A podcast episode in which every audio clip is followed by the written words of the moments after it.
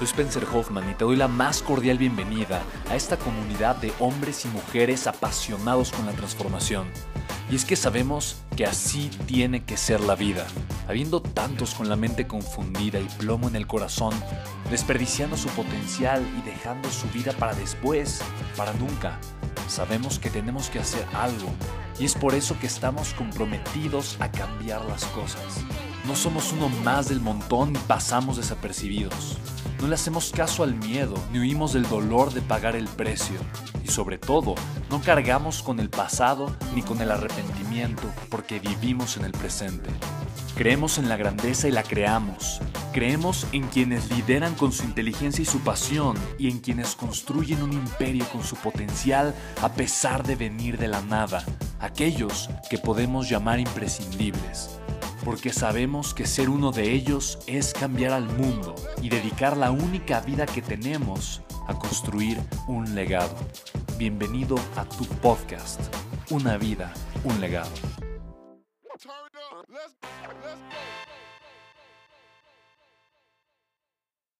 Me gusta leer, escucho muchos audios, me gusta leer y literalmente, pues no sé, iba a tener una comida, estaba en el Sandwich esperando a una persona y me puse en la sección de la, de la, librería y fueron los que me gustó. Este es de Mitch Album, que dice las cinco personas que encontrarás en el cielo. Como que lo empecé a ojear y me gustó. Es una novela, pero eh, no sé, se me hizo interesante. Me, me, recordó a la novela que yo escribí de los cinco elementos de la transformación. Y ya, ah, seguramente es de autoayuda, desarrollo humano, me, me, puede gustar. Este justo le estaba abriendo Los secretos de la mente millonaria, Peter Becker. Lo he leído como siete veces, pero cada vez que compro uno lo regalo, porque es muy buen libro y siempre lo recomiendo.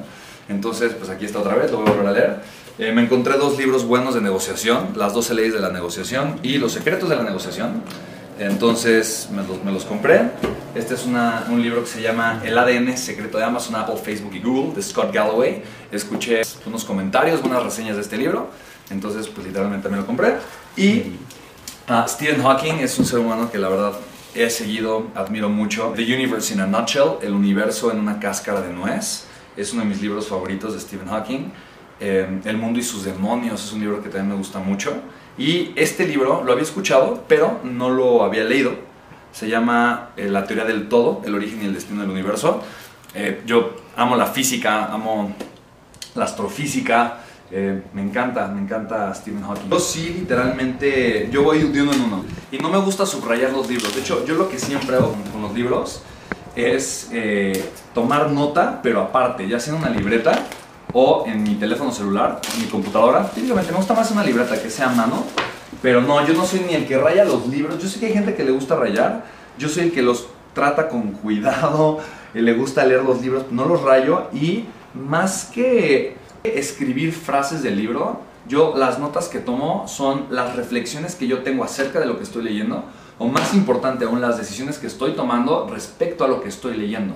Y no importa si es una novela, si es un libro de astrofísica o de relativismo, de, lo que sea, o de desarrollo humano, de negocios o de dinero, no importa de, de, de qué sea el libro, yo siempre creo que la lectura eh, existe no solamente para llenarme de información, sino para tomar decisiones. Entonces, yo siempre tengo un compromiso. Cada vez que voy a leer un libro, me comprometo al menos, al menos tomar una decisión que realmente pueda marcar un parteaguas en mi vida.